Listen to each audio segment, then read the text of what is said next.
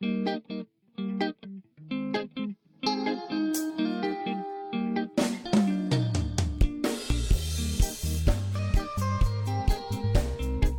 众朋友们，大家好，欢迎收听新一期的学非所用播客。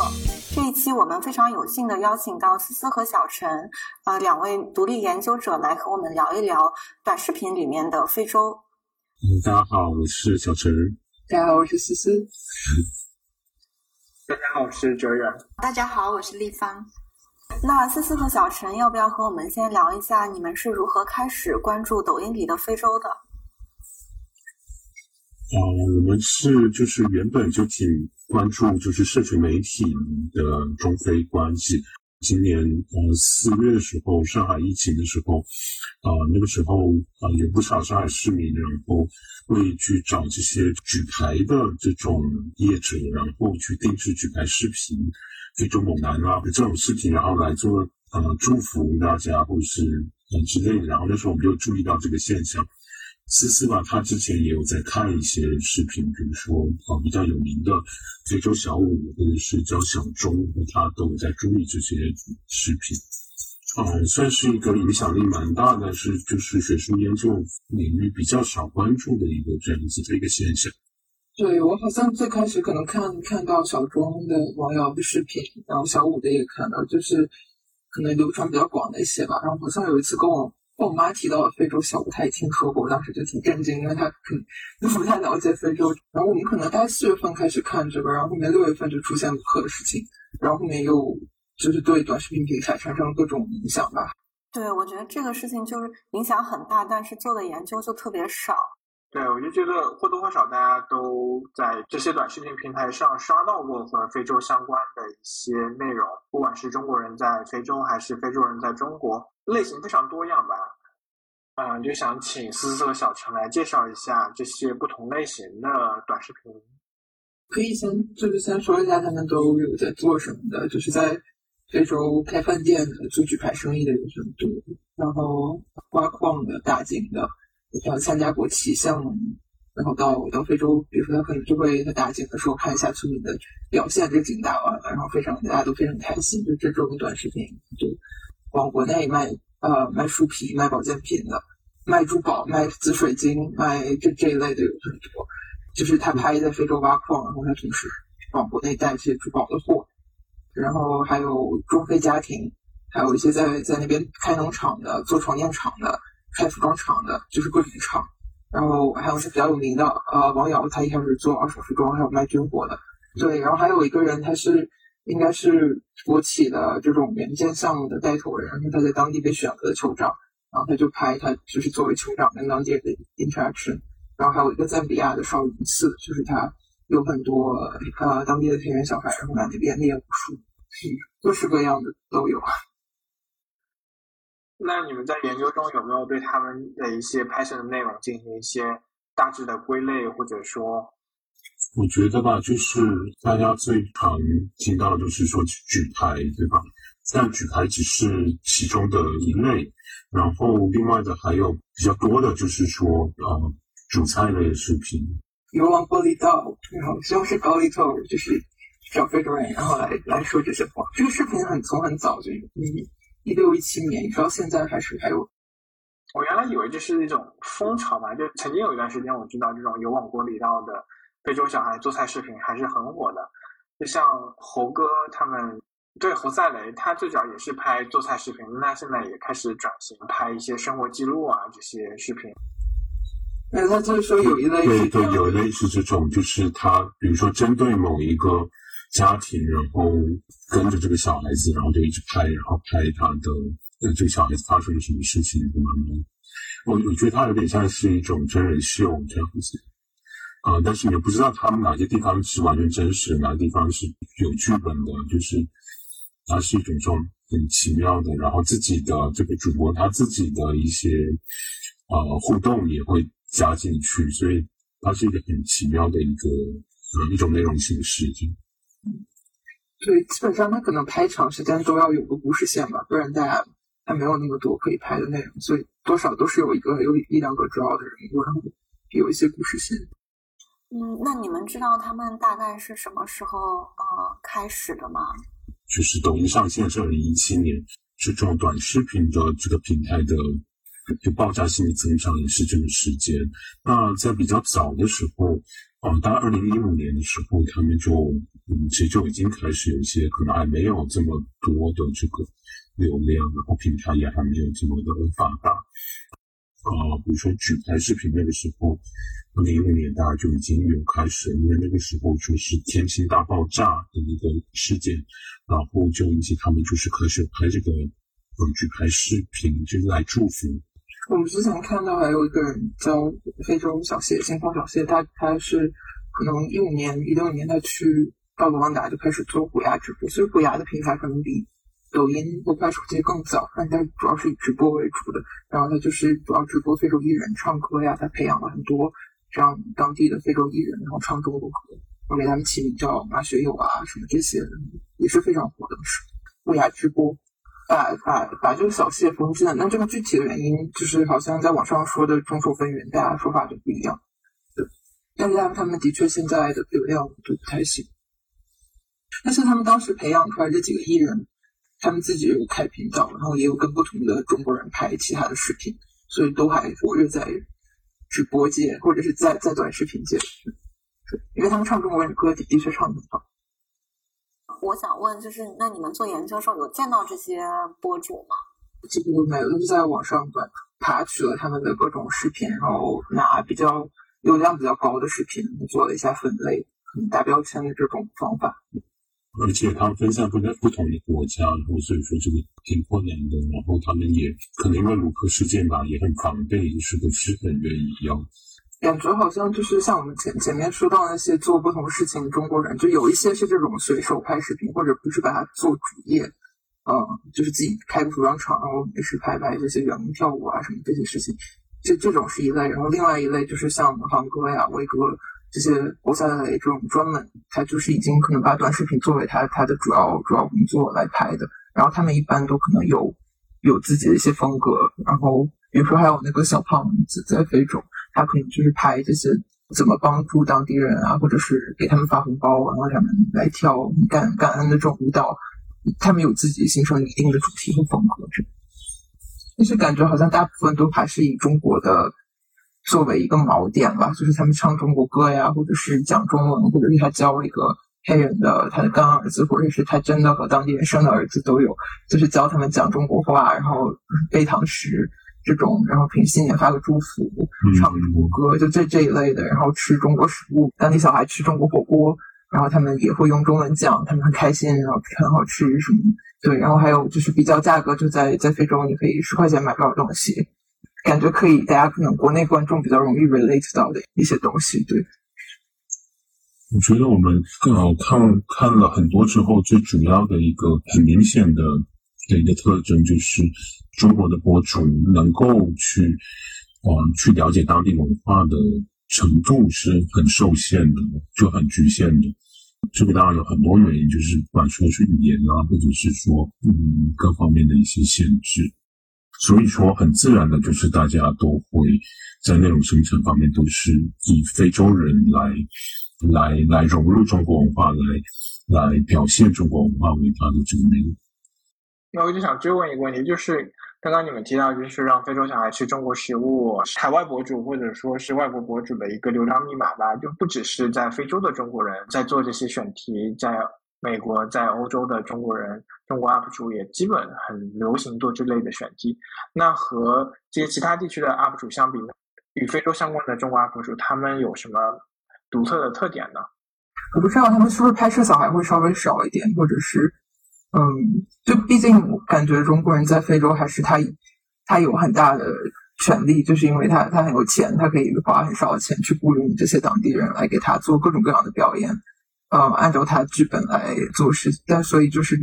不知道是不是其他国家的博主也可以做这些。当然，我们是有看到一些巴铁，就是巴基斯坦的博主，他在当地什么建一个村子，然后帮帮助当地人，这个可能也稍微有一点像。对，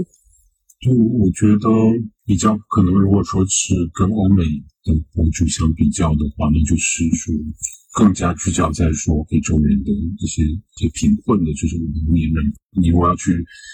拍一个欧洲的儿童，然后他整天就是摔倒很惨状，然后你跟着他一直拍，这个就是有一种虐待儿童的感觉。有些博主他这样子就是跟着这个一个非洲孩子这样一直拍，然后他就没有人会去能够去对他怎么样子，然后他可能给了这些孩子的父母一些钱啊，或者是。我就给这个给这个孩子一些糖果啊什么，然后他就可以这样一直一直继续下去。那这个东西其实就是嗯卢克的卢克事件的一个一个原因。就而且这东西就不止卢克，因为其他有很多这样的一个频道，他只是卢克被抓到了，但其他的是就是他可能没有爆发出来这样子。嗯，而且就是可能认认非洲的儿童当干儿子，就说这是我儿子，或者认非洲女性当老婆，说这是我老婆，这种，呃，是有一定量的，至少这种视频，但是可能找欧美的可能会少，也可能也有类似的吧，但是可能会可能会稍微少一点。对，就是我们是有看到，就是一种好像口头上占便宜的这种，对对，好像是一种固定的剧本，有很多人说什么妈今年回家过年，我带。带老婆回来给你看，就是一个当地的黑人。然后这个是很，我们看到很多博主都有发一一样的剧本，感觉可能这个，但这个流量也很高，所以可能就是一个流量密码，然后大家发这个。但是好像近期比较少，可能都是去年以前的了。不知道是不是后面受到整改。有一个类型的频道是这样子的，他这个比如说就是通常是一个男性的博主，那这个男性博主他的内容他永远就是。他跟他嗯所谓的女朋友或者是妻子之间的互动，你刚看的时候可能会以为是是真的，有时候是说他们呃在一起吃饭，然后等一下就呃两个人对这个菜就是有些不同的意见，或者是说这个非洲的妻子她呃不太愿意用筷子怎么样，然后这个中国的先生就教训他什么的，然后。呃，你看久了之后，渐渐就是越来越多的信息，你就发现说这个好像是一个剧本演出的。嗯，但是他很奇怪，就是为什么要上演这样子的东西呢？然后后来更奇怪，就是我们看越来越久，他的这个老婆还会换人，或者是说他的这个妻子，就是发现说也在别的频道出现，是别人的妻子之类的，就是他就逐渐就是你就发现他是一个剧本。对，这个是这个是一个好像是在国内的人，但是他有很多非洲的女性跟他一起拍视频，所以不知道是他把这些女性弄到中国来了，还是怎么样。但是就是像他说这样，就是同一个人，我们看到另一个人也说这是他老婆。对，这样。所以很多粉丝会下面就是问说：“你老婆去哪里了？你老婆怎么出现在别的频道？就是变成别人的老婆？是这些奇奇怪怪。”但他他不太回应，就是其实不是很知道说。一些状况是怎么样？如果你不是说真的能够去访问到他的话，包括就是比如说啊，就是这些中国博主啊，因为这个审查就风控，然后离开非洲了之后，那他们可能就是他确实是有一个非洲妻子或者非洲家庭啊在那边，那他可能就抛弃了这个家庭，那这个也是一个问题。有有一些这种中国博主，他可能是看起来是比较。底层没有这么光鲜亮丽的一状态，然后他可能跟有个非洲妻子、非洲孩子这样，但是也有这个有一个很有名的，他是一个中国的一个男性的博主，然后他啊有很多的这些非洲美女就是围绕着他这种，那这个也很明显就是一个在性别上面就是其实是非常有一种中国男性的这种意味在这边。刚才听这段描述就觉得 特别的神奇啊！随手拍的话，也许想要去，就像我们朋友圈想分享自己的生活给别人一样，就这样的动机我比较能理解。呃，但是就我想请问，不知道你们有没有跟任何一些博主聊过，就为什么会突然开始拍这些短视频，然后甚至去设置一些情节？然后第二个是从这些短视频里面，显然我们。不能去就百分百的信任它的真实性，因为你们也说了很多情节是设计的，就他们不能代表真实的非洲。我觉得 这个也是我们可以广而告之的一个点。然后好像听起来也是有一些特定的情节是故事是特别受欢迎的，比如说你们刚说到的这一点，非洲妻子，我就想问一下，就在你们的调研中，能不能回答一下你们刚自己提出的一个问题，就为什么非洲妻子这样的剧本会呃流量特别高？对，一个可能是有一点擦边的，就是我们看到那个威哥他有跟一个非洲人李小虎一起拍视频，然后这李小虎他自己在 TikTok 上有他自己的账号，然后他当时威哥也把他请到中国来，所以他在中国非洲受到封禁之后，他来中国来拍待了一个多月，然后跟威哥一起拍短视频。然后他在 TikTok 上发，可能不是很多，但是有几个这样的视频，就是比如说在 KTV 跟一个中国女孩喝交杯酒，啊，然后说 My girlfriend 这样，就所以可能我觉得这类视频它是不是可能在短视频平台上就是是广泛受欢迎的，然后包括是大家所有你看主播大部分都会带一个女性。可能不光是，就是不光是非洲的啊，美国的这些主播，他他也会经常带一个女性，或者换有几个女性跟他一起出镜，然后一起一起拍视频。这种短视频平台，如果你不去做规则的限制的话，那它就是会可能往比较低俗的方向去，就是这样的东西是更更吸引眼球的。啊，刚才立方说是动机，对不对？啊，就是我们也有看到，啊，比如说其中的一个也算是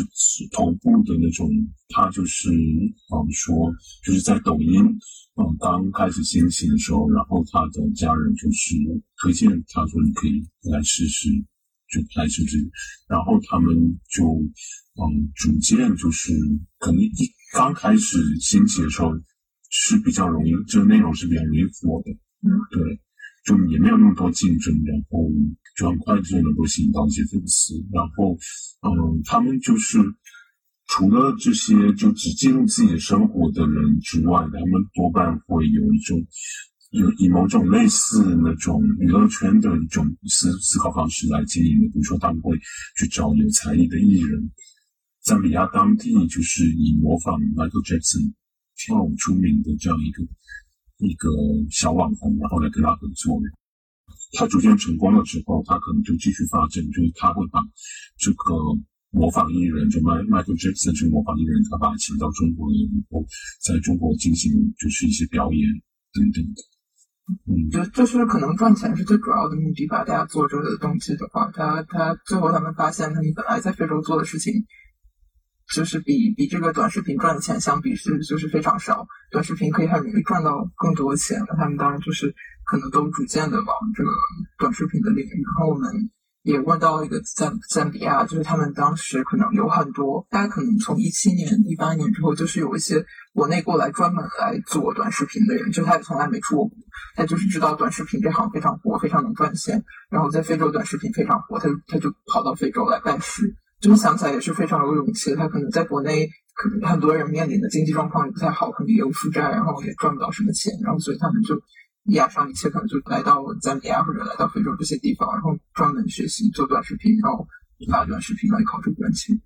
嗯，其实也有的直播主他也不会不怎么会说英语或什么的，他直接就是嗯看到这个机会，然后他就在网上就联络那个嗯博主，然后说我可不可以过来。还是这样子，那就可以过来。对他们可能英文水平都不是特别好，就是那个比较有名的哈喽先生，他就是说自己的名字，就是因为他到非洲只会说哈喽，所以他就是这样哈喽先生。我觉得这个还挺有意思的，因为抖音我记得它最早的口号就是记录美好生活嘛，每个人拿起手机就可以拍下身边的视频，然后分享给世界。但是现在其实越来越看到，就是抖音的视频生产走向了一种。专业化，甚至剧本化、团队化、公司化的这样的道路，感觉在非洲的博主其实也是在不可避免的参与进了这场就是抖音的这个商业化进程中。那可不可以介绍一下，就是他们这种商业化运作是怎么怎么进行的？包括剧本是谁在写，是怎么赚钱的？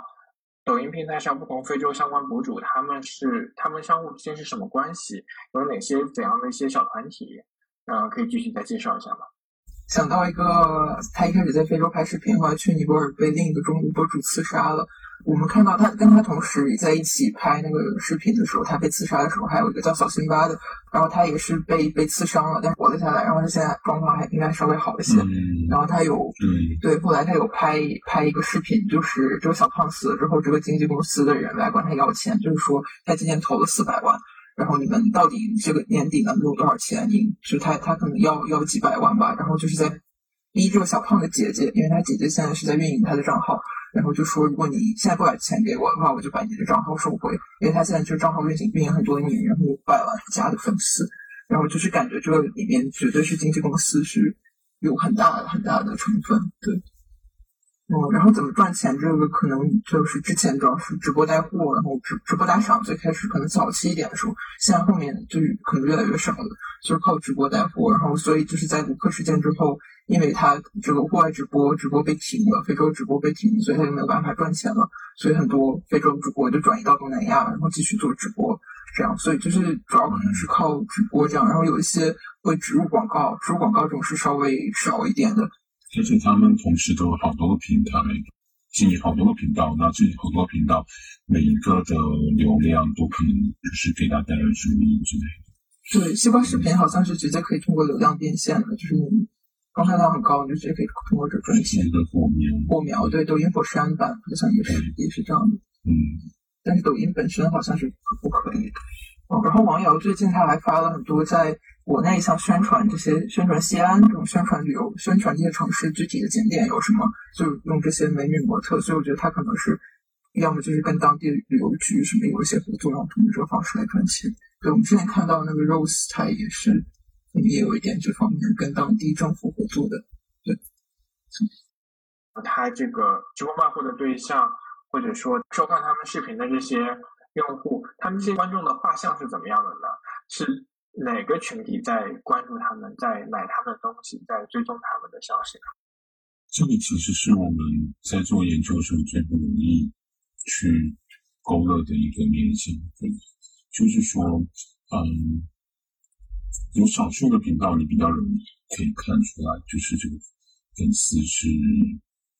就是他有一个很明显的，比如说，我们发现就是关注儿童，就是。他跟着一个非洲儿童一直拍的这种频道，呃，他的粉丝有很高比例都是，就是长相是比较年长的人，对，对，就是拍儿童摔倒这些这种。嗯，对。然后有一些频道，比如说喜剧类的这种，嗯，他可能可以可以看得出来，他是某一些就是比较年轻的人，或者是，对，就是稍微有这样，但是也有很多频道是你。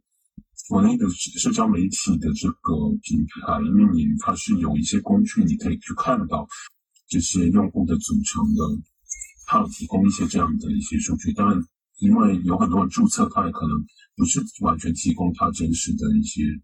呃年龄段的这些资料。但是，嗯，我们大体就是可以预设说，哦，OK，那可能有一定的真实性。但是，嗯，是有很多频道你是。不是完全能够看得出来到底这些粉丝他的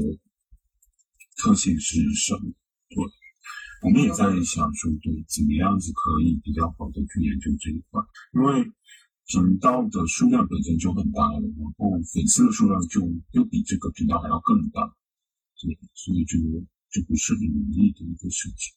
对，就他刚才说的那个性别和年龄的那个是有这种数据分析平台，然后这些数据分析平台主要是为了做，呃，就是像这种电商的，他他来分析什么时候带货，然后你的 target，呃，就是这个用户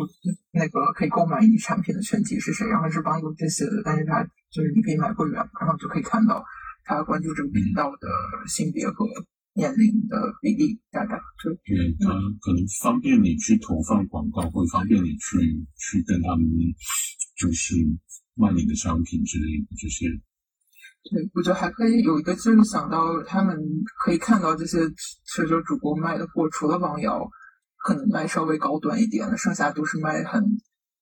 就是几块钱的牙膏，什么垃圾袋，就是这种非常便宜的，可能十几块、二十块。这样的，然后就是跟非洲也没什么关系，大部分这些都是一些小商品，这这一种对小商品小商品类的，然后可能跟非洲有关系的，就是他们有卖一些壮阳药，就是卡卡宾达树皮，然后卖还有拉木子，就这两样是可以当做拉木子是什么管高血压的，当做非洲特产，没有可能卖一些海参，就这些稍微贵贵一些的这些产品。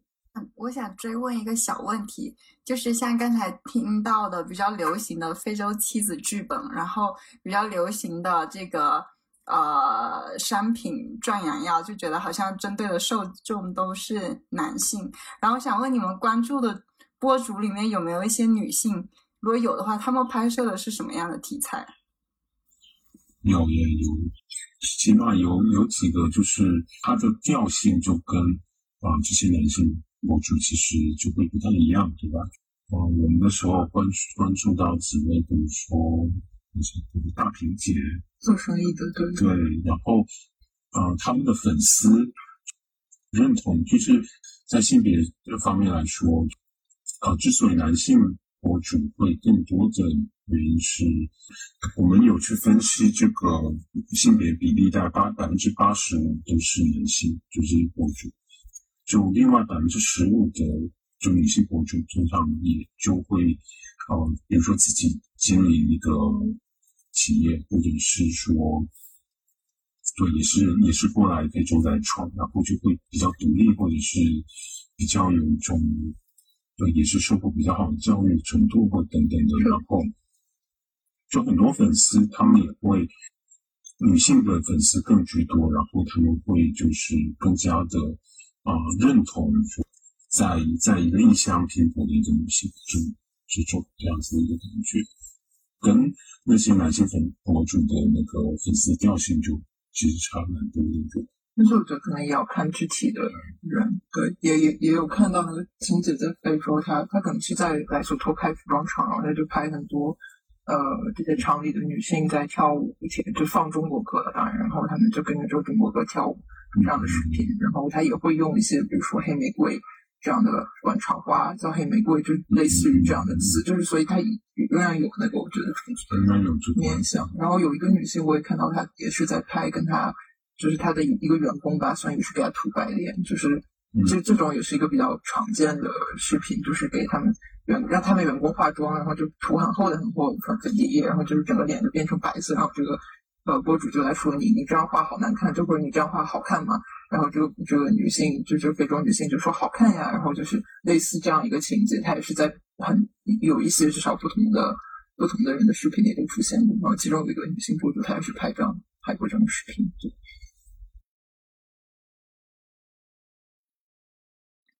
我在想，还有个原因就是可能和就是本来在非洲打工的，也就是男性中年男性为主有关吧，因为。嗯，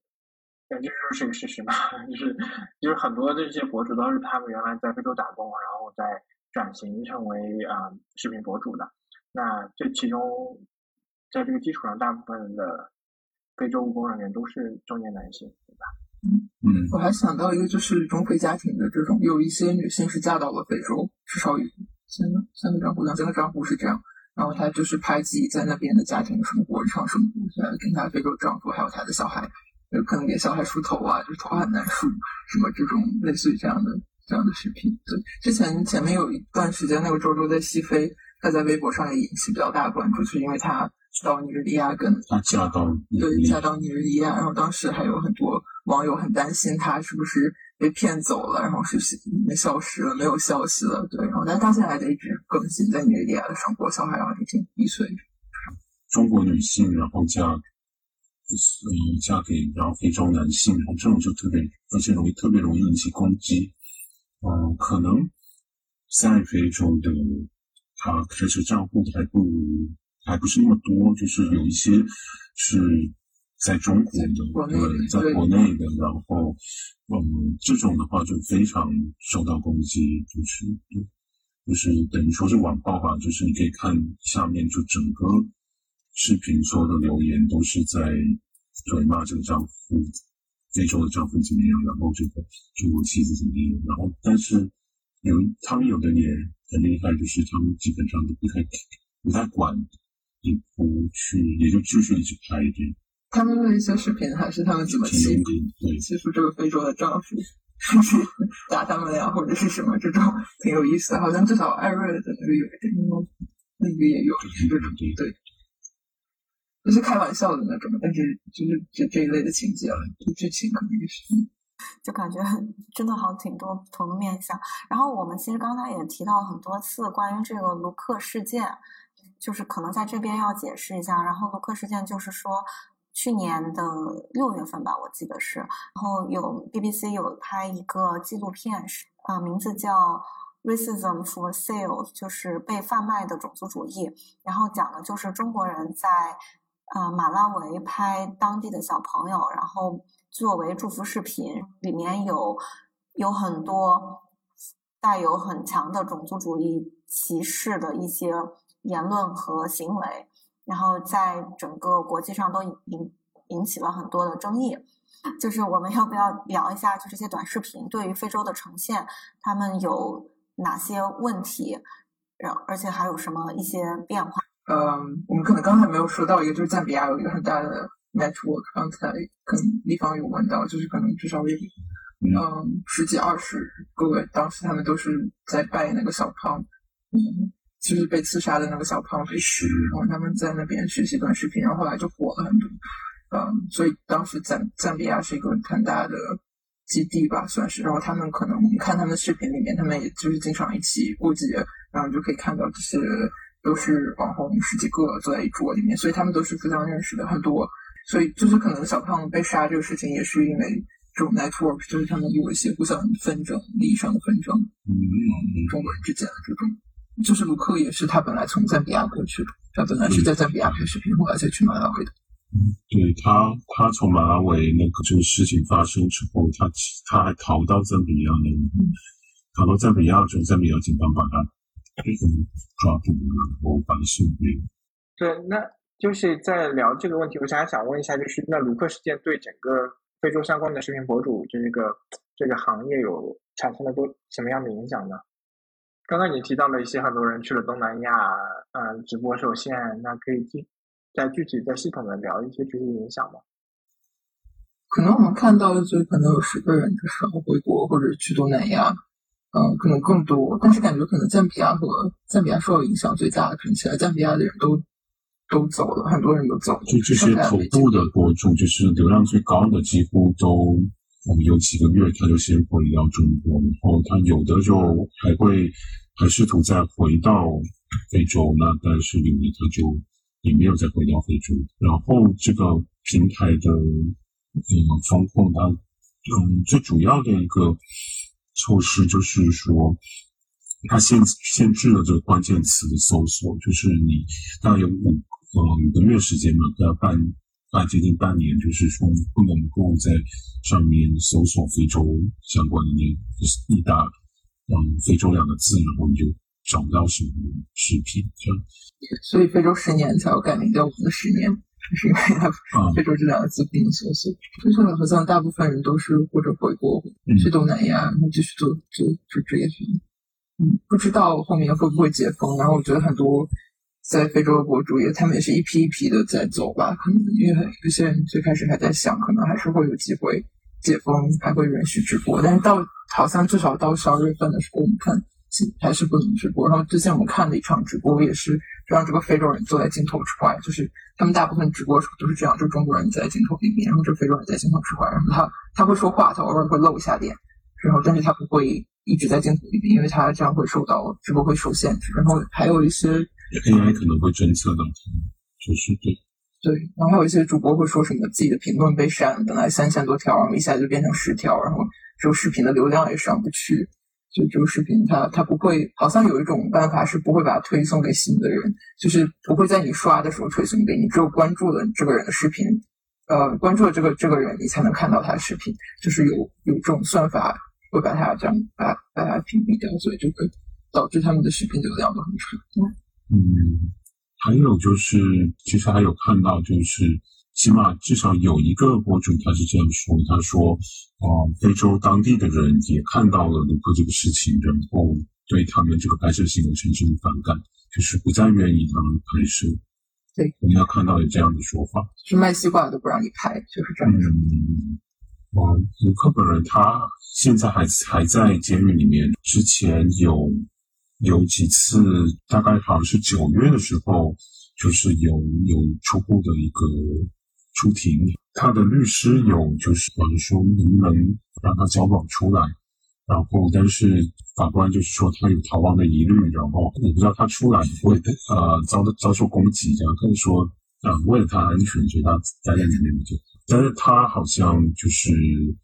他并不只是关于这个影片的这个事情，他可能同时有很多个罪名，就是包括洗钱，然后包括其他的。好像呃是十四个罪名的样子。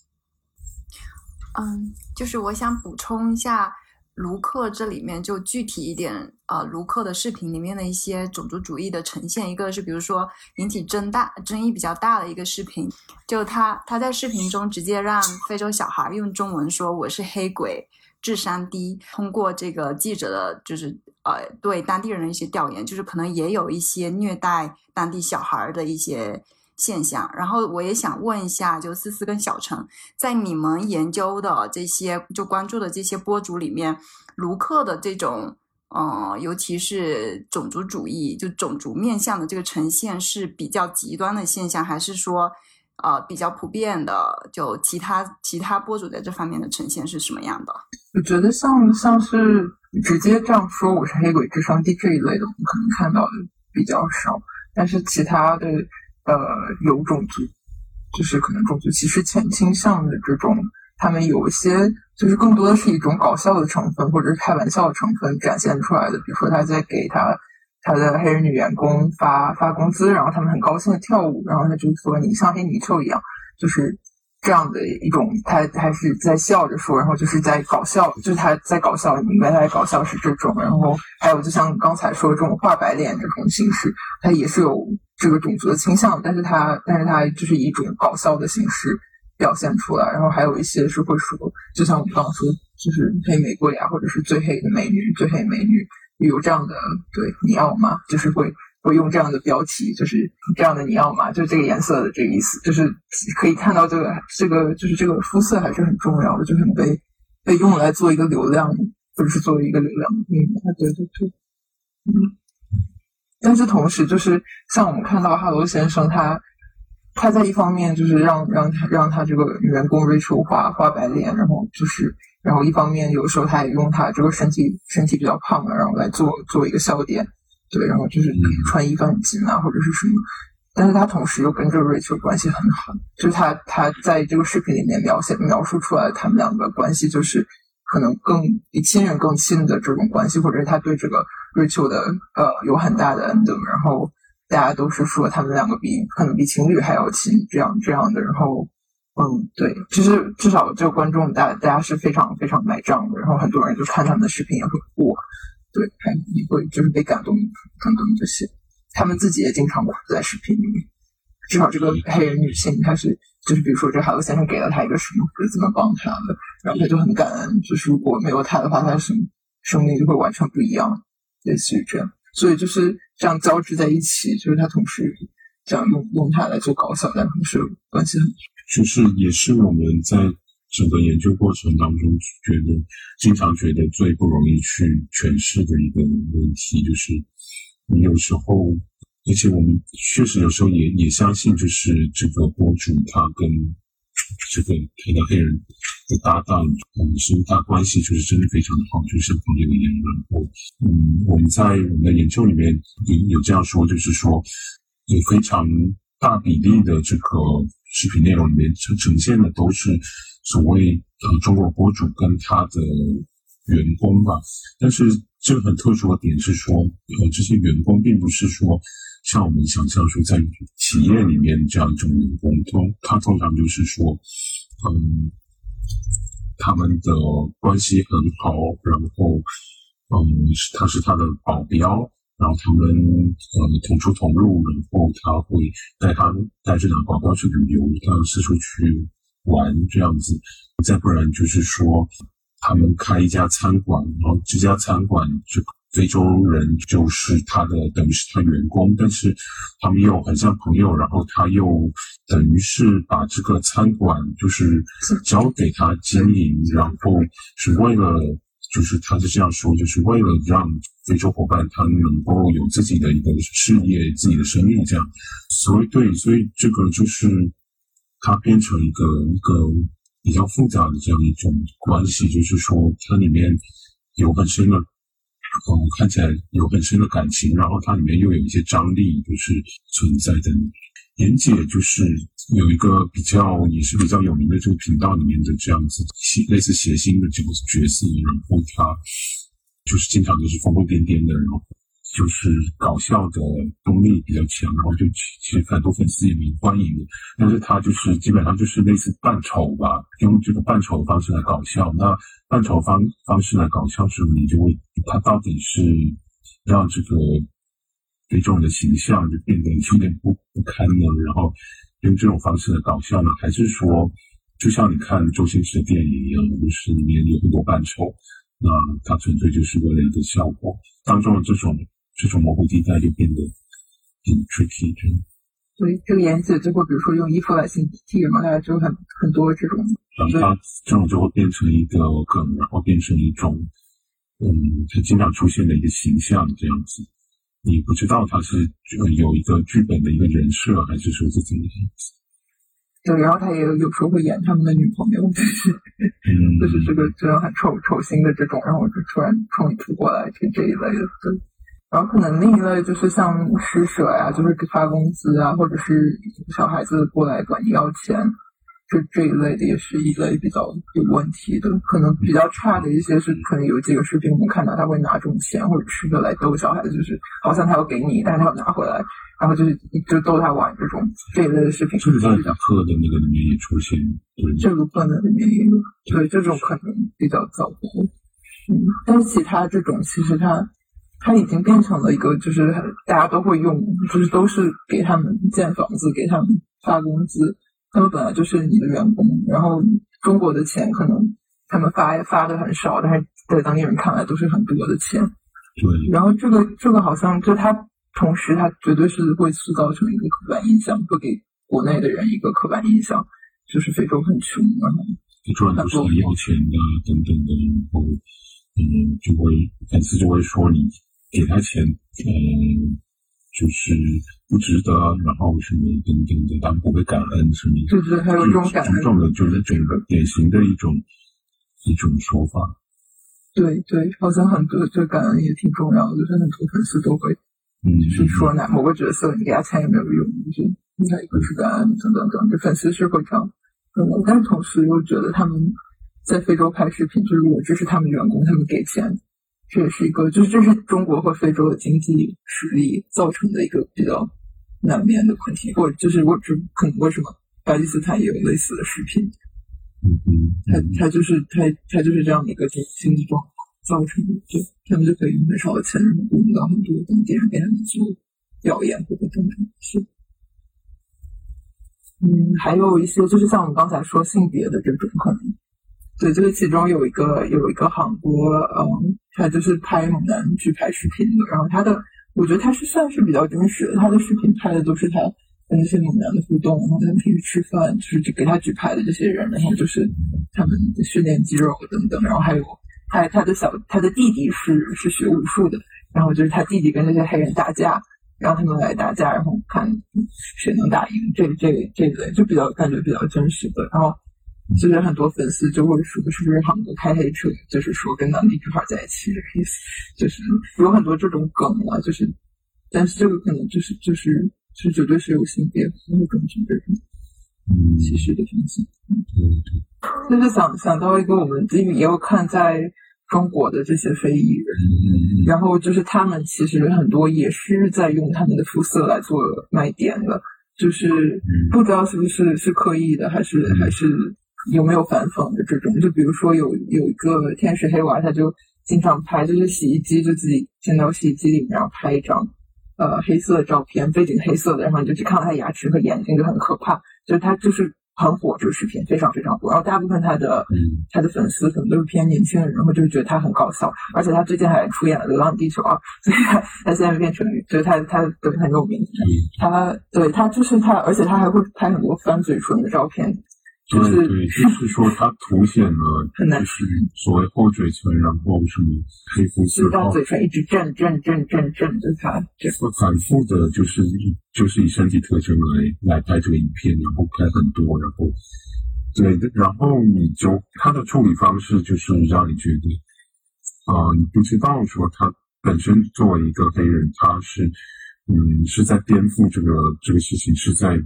挑衅他的观众，还是说他是在加强一种刻板印象，或是或者是说，对，就是一种商品化这种感觉。所以就是我们也没弄清楚这个事情。对他也会挂白脸，就是把脸挂白色，然后呃打扮成女性，有小辫子。这个也有。那个黑人李逵大家可能知道，就是那个唱 rap rap 的那个，他也有发一些挂白脸的。打扮成女性的视频，她也有发一些画白脸的视频，就这些，我觉得包括那个 Rose，我们看到的，就是在在中国农村的那个丽水的媳妇，她她也有一些她跟她丈夫的对话，你觉得她也是其实就比如说她打伞，然后丈夫说你还能打伞呢，就是就是类似于这种，就就是不会晒黑或者就是这这一类的，你明显知道她她就是在她敷面膜，对，比如说她敷面膜，她拍她敷面膜，就是这这一类的视频，就是你明显知道她是故意这样拍。然后这样可以吸流量的。对，就说到说到钱，我觉得其实就有很多学者之前都提到过，就是在中国谈论种族主义，不只是不能只谈肤色，还要谈这种经济，还要谈这种中国人观念中的这种嫌贫爱富。所以这种其实也在潜移默化的影响着中国博主对。啊，非洲的一些塑造，在他们镜头下的，非洲永远都是贫穷落后，是是不发达的，是是需要被拯救、需要被帮助的。这种刻板印象就也迎合了国内市场、国内观众的这种需求，不管是情感上的，也是还是所谓知识上的这种呃这种需求。那就反过来，他们就有更有动力去呈现这样一个单一的、片面的非洲形象。评论会说，这像八八九十年代的中国，就是他这个贫穷的状况，所以可能。他的确可以在一些观众那里得到一些共鸣吧，在他看到亚特尼，这个是我们看的最糟糕，真的是看看不下去的那种他拍的视频，而且他现在还在更新。这个这个视频他之前的流量，就是他在抖音上那个话题，他标签这个小孩名叫雅肯尼，然后他的他的标签有五亿观看量，所以他曾经在抖音上非常非常火，就是这个小孩的视频。然后这个博主是从他。生出来就一一直开始播，就是就是播到他现在可能三岁了，对，然后他现在还在播，只不过他现在的流量没有以前没有以前高了，他现在流量可能我觉得抖音肯定是不已经给不给他做推送了，但是他还在还在播，就是非常非常糟糕的，嗯，就是你你能感觉到他就是他就是抱着这种邪恶的心，嗯，他啊就是随时跟着这个。这个小孩子在开，那这个因为这个小孩子他嗯生活环境就是不太好，就就是他可能有几个兄弟姐妹，然后跟着几个兄弟姐妹就是一下就是可能打架争吃的，或者是哪里哭了什么的，啊，或者是走在哪里这个地不平，然后他就重心不稳一下就。倒在地上，就是跳到台阶上哭，然后就大哭了。然后或者是说，嗯，他的嗯妈妈今天又，呃，他妈妈好像是单亲妈妈，那所以说他今天又又跟哪个男的交往，或者是嗯，也不太不太清楚这个什么样子。然后就呃，每天日复一日的，就是同样的这些影片，就是一直上传。然后，嗯，那通常底下的这些粉丝有两种反应，就是一种数量很多的，就是说，呃，就是说这个摔得好，就是说这个看得过瘾这样子。呃，我不知道为什么我看到他摔跤我就很开心，这样，对，就是 就是一直一直说这个。然后当然也有另外一批啊，就会说你。啊，另外一批留言就会说：“哦，你们这些人的自己难道不是妈妈吗？自己自己这个难道不是啊？就是没有小孩吗？然后你怎么怎么会嗯这么这么命这样子，这么呃对一个小孩的恶意这样这么大这样？那呃，但是就是在这个情况下，就是嗯，显然。”呃，作为一个一直拍摄这个影片的这个博主呢，他肯定也看到了这些反应，看到这些留言，看到这些留言，嗯，他也知道就是有这么多人对他这个小孩是有这么大的恶意，然后他还是啊坚持着就是拍了好几年，就在继续一直拍这样。然后，嗯，这个不只是一个频道吧，就很奇怪的就是它有好多个频道，很多很多，可能有几十个、几十个频道，有可能转发转发一些。所以流量最多的大概就就五，不超过十个频道，五个频道可能是最高的。啊，哦，我们有看到当中有一个可能是维持时间最长，然后或许他就是最主要的一个拍摄者，但是。然后他也比较是，他明显的就是他挺讨厌这个小孩子，对，就是。嗯，然后也有粉丝把这个小孩跟，就是这小孩图片跟一个星星的图片，就这个星星的表情放在贴在一起，然后就是感觉好像很像的这种，就是故意的，就是故意这样的，对。然后还有一个主播，他专门解解说雅肯尼，他就是对，靠解说雅，就是通常这种拍摄小孩的。的主播，嗯，就他一边也是拍摄他的家庭，然后除了这样肯尼之外，还有一些就是什么，把这个小孩叫做铁蛋或是小黑蛋什么之类的，这样就也有一些其他的这些小孩被拍。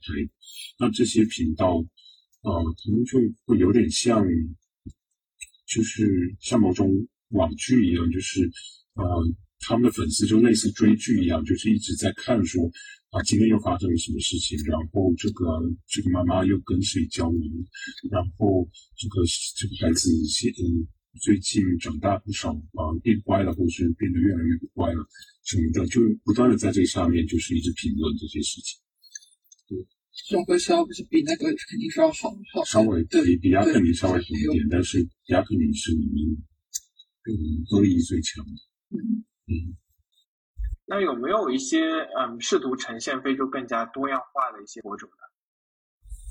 我觉得可以从王瑶开始说，因为他自己把自己的频道，如果你看他置顶视频，他把他的频道标榜就是我跟其他博主做的是不一样，他们呈现是贫穷落后，我呈现的是高高大上的非洲。你看他住的可能都是高级酒店，然后很有意思是，比如说新华社也对他有报道，我觉得在一定程度上官方是承认了他他他是在做这个反面的叙述。但同时，他的他的视频有各种各样的问题，但是会继续展开一下他视频里一些这些问题呢？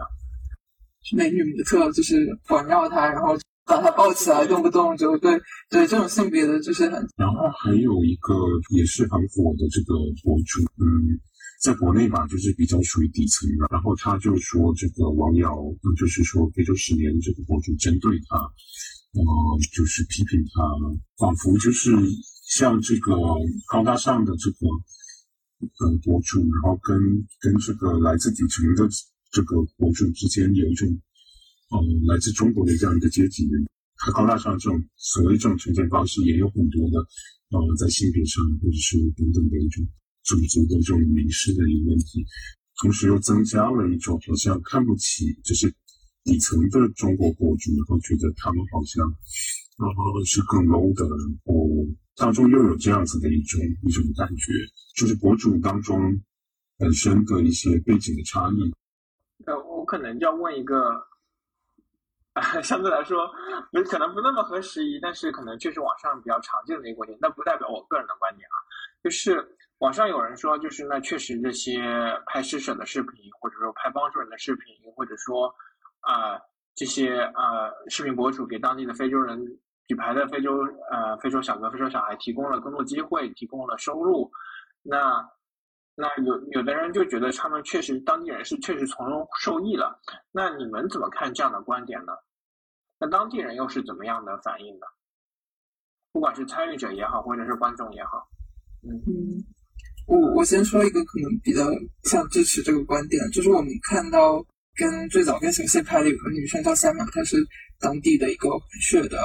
文学的非非非洲人，然后他非裔人吧，然后他跟过很多不同的主播，然后他后面好像跟这些主播其中一个也是有一些纠纷，然后就是说他在没有通知他的情况下，他又跳槽了另一个中国主播的那里，所以就是然后他就是好像跟其中一个中国主播，然后也谈恋爱了，然后他们拍了一段视频，然后他又跟这中国主播分开，然后他现在自己也在拍视频，然后他他有自己。呃，可能 ins 上他有自己的号嘛，以自己的号就自己的社交社交媒体号，所以就是可以看到，可能其中有一些人他是有一定的这种 negotiation power，或者是他在拍，他在这一行，他从二零一五年到现在，他已经在这行混了很很久，然后他他其实是了解这一套逻辑，他又懂一些中文，然后他就是可以争取到对自己更好的一些机会，可能是对这这其中可能是有有一些这样的人，但当然可能是少数少数。就是即即使在这个同样是说，呃，中国的这个博主，然后他找一个非洲搭档，或是呃拍摄非洲内容来赚钱，这个当中他也有一些不同的一些层次。嗯，而且我们看到，就是比如说非洲直直播被禁了之后，就像跟好哥拍的那些猛男，他们都失业了。然后其中那个领头的人叫管光德，然后他经常去航哥他弟弟那里求助，就是他没有钱，然后跟他要钱就。后来就被赶走了，因为大家觉得他不值干，然后这个航哥也觉得他不好，对，嗯，然后就是就是这些主播走了之后，的确肯定是会有一些非洲人跟他们一起的这些人是失业的，对。然后像他刚才说演扮演 Michael Jackson 的那个李小璐，他在那个 Vigo 走的时候，他一开始也是发了一条一一个视频，是用他自己的号，然后就是哭诉说。他现在没有钱，他很弱，然后他希望中国观众帮助，帮观众帮助他。然后后来美国就把他叫中国这样的一个人，对对对，但这个就有这个是一个比较复杂的事情，就是说他这样哭诉的时候，又有中国的观众谩骂他之类的。对，我觉得很大程度上就是我们没有办法评判，是因为我没有办法知道这些黑衣人的想法，我们不知道他们对这个视频的内容到底自己是持怎么样的想法，或者是他究竟能对。理解到什么程度？可能你有一部分也是看他们究竟得到的配有多少。我是有看到我瑶他说他他每个月给他的美女模特是四万，我不记得算美金还是人民币，可能差别挺大的。人民币是吧？对对对，那这个可能就是给小孩子就是只是一块糖而已了，这个差别还是对。其实是有很多面向我们应该去关注的，然后让这种。交流或者生产能够更加的 ethical，对，所以我也觉得说不拍他们了，他们就不能够在经济上受益了。呃，作为一个逻辑，因为你也可以做一些更合理一点的呈现啊，甚至更真实一点的呈现啊，就非得去迎合或者说塑造一些消费肤色或者消费贫困的呈现。难道这样是唯一的一种方式吗？并不是说是没有选择的，并不是非此即彼的，就确实是有别的。开头的时候也提到，也是有一些啊，想要真的去记录，就非洲更多元、就更有活力、更有生命力的一些啊博主的呈现。我觉得就是这个整个短视频这个行业，或者说这种平台，就天然的带有这种吸引流量。啊，这种冲动和欲望吧，就觉得为了流量，为了为了视频，好像就没有一种道德观念。所谓的真实，所谓的真实的生活，啊，所谓的真真实的呈现，好像并没有那么重要。重要的是流量，是流量带来的利益。嗯嗯，那在一定程度上，他们大部分博主他们自己的确，他们到非洲也是到这些比较贫困的地方吧，就是可能在至少在场景上，他的确是到一个，就是他就是他了解到非洲可能就是就是这个样子。我们现在看就是陈宇的那个，嗯，他写的那篇论文里面就是说到一九年，好像对快手对这个非洲视频整治的一个角度，可能也是跟。贫困宣传贫困，就是他现现在这个平台，至少他是有一定这种可能不希望你拍很多这种宣传贫困、宣传非洲贫困这样的视频，或者是对，或者是猎奇类的这种。但是就是在我们两个之前觉得一个观点，就是他虽然有这个封禁，但是他没有办法去促进他生产更好的内容。呃，我们之前看有一个小东他的视频，我觉得他是稍微有些当地文化，然后他有采访当地一些大学生，然后采访很多华人。嗯，是有一些有一些这样子的博主，他呃，你即使不说他能够去呈现到多深入吧，但是嗯，相对来说，他他呈现是嗯，更多的就是嗯，带给他的观众比较多的一些关于当地文化的一些了解，或者是生活的一些面向。比如说，在尼日利亚有一个叫做“尼日利亚在逃公主”，这个是一个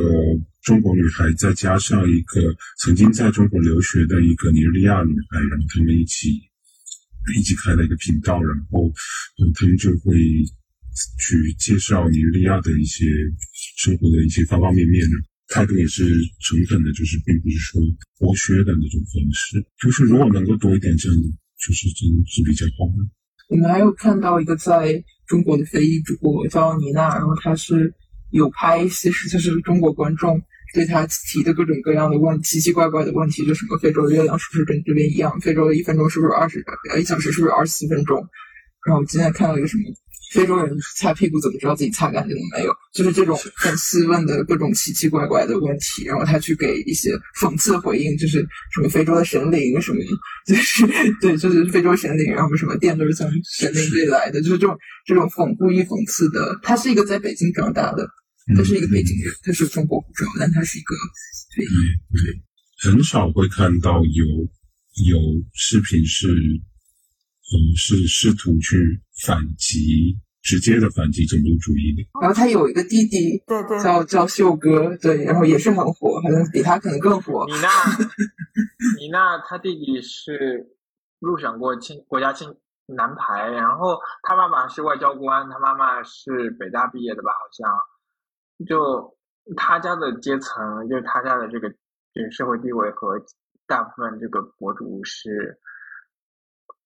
没有办法比的。然后我想到一个还挺有意思，我刚去看了这个尼日利亚在逃公主她这个视频，那我感觉她虽然确实呈现了很多非常不一样的东西，但是我觉得她她还是就讲，她虽然是拍的是尼日利亚，但是她还是在呈现一个非洲的路边摊、非洲的超市，就感觉好像尼日利亚能代表整个非洲一样。但非洲有五十多个国家，它的整个面积有中国的好几倍。那他尼日利亚完全就，我觉得很难说尼日利亚能够代表非洲吧。这种可能也是就是用一个比较，我不知道，甚至是可能这个标签更容易被看到，就是他他可能有一些这种这种层面上的考虑。对，但是就是很明显，就即使有一些内容是是相对就是比比较好一点的，但是你仔细去看它，或者是。对，有时候你还是会发现有些问题，或者是说他能够做到的，其实还是挺有限的。其实包括今天的这个播客，啊，思思和小陈分享的内容，然后以及大家的讨论，我觉得也有在除了一些非常极端的呃个例之外，就大部分关于其他的讨论，也是在试图理解为什么会有这样的现象，而不是说去嗯针对或者说批判。一些具体的个体更值得被批判的是造成这个现象的观念，还有一些更结构性的前提条件吧。其实想想表达的是这个，嗯，其实有时候理解一个人连文化语言都不懂，背井离乡，然后到一个异国打工，就他可能面临的也是一个非常紧迫的现实状况。但是在更广义的这个语境里面来说，像有些问题是。嗯，很难，因为它产生的条件而去为它辩护的，可能有一些模糊的地带，我们需要去商议一下；可能有一些观念，我们需要再讨论一下。然后有一些具体的呈现，呃，可以再调整。但即使在这些所有所有的前提下，就是无论作为对于这些视频的拍摄，还是对于这些视频的消费，我就觉得慢慢提高这个意识是真的非常必要的。然后这个也是我们这期播客的目的吧。嗯，我们可能没有讲到很多，就是在拍自己的真实生活。我觉得就是这些，我们并没有很多深挖，因为他们的流量没有那么大。嗯嗯，对，就是但是这些人是存在的，就是这个平台上还是有有这样的视频的。对，我觉得还有一个问题就是，这个可能是我的错觉，就是感觉在抖音上真正分享自己生活、分享自己啊身边的事的人，很难得到大家的持续的关注，反而是那些有剧本、有编剧、有呃有特别好的规划的那些人，这样的人，甚至是有公司、有有经纪公司运作的这些人，才能够得到更多的推送，得到更多的关注。我觉得这整就本身就是一个非常畸形的一个产业，甚至是违背了抖音当初诞生的这个初衷。对对对。对我们可能看到最开始可以做海外直播的，你可能十万粉丝加才可以，就它是有这种硬硬的线的，所以就是如果你，呃，而且就是你你可以只能发短视频，如果你有一定的粉丝量和一定的流量，你就可以发长一些的视频，十几分钟视频也是可以的，所以它这个逻辑的确就是就是这样，就是鼓励你更专业化生成。就是我们在在研究过程中一直想说，怎么样子去去同时在。批批判他的这个同时，然后去嗯保持就是对他这个一些复杂的一些状态的一个理解。对我，我其实刚才你们在聊，我就觉得，嗯，就是我们来说啊，这些视频或者这些博主有一定的种族主义歧视或者怎么样的这些话语，我觉得这个很容易，就是说指他指认这些东西是种族主义，但是我觉得更。更需要我们关注的东西是，而是这些东西是怎么生成的。然后种族主义又又在不同的时间、不同地点，然后通过不同的人，又采又采取什么样不同的形式？我觉得这个可能是值得我们更加关注。然后这样我们才能去更好的处理这些问题。然后这样让我们之后，不管是从平台或者个人或者整个结构性的问题，那我们是只有认识到这些问题的存在，那我们才可能去解决这些。嗯，不好的或者负面的一些影响。对对，我们本来想做，可能也没有做，就是对观众的一些更多的访谈。就比如说像天使黑娃，就是他拍自己黑脸、白脸等等这些犯罪出这些视频，这个人，呃，你可能问过几个粉丝，那他们上来就说这个只是为了，只是觉得他搞笑，关注他，我就喜欢他，我就觉得他搞笑，就是。怎么样深入的能够跟这些粉丝交流，能够让他，因为他消费这个东西本来可能只是随意的，就是翻到了，或者是或者是他他日常可能是用他几秒钟，然后怎么去把它理解，就是更深入的理解，这个是其实是觉得我们如果之后还会继续做做的话，就是可能更加了解粉丝的的感知或者反应在这个方面，还有另外一方面就是说可以说。对当地的当地人，他们的看到的这些，嗯，他们受到了什么影响，甚至是说跟他们一起拍摄的那些人物，嗯，其实是挺想去访问他们故事的。嗯，非常感谢思思和小陈今天跟我们聊，聊了这么个有趣的话题，然后也让我们更深入的去认识到这些问题。然后希望大家如果有一些嗯评论可以，或者有一些问题的话，可以留在评论区。然后再次感谢思思和小陈，谢谢。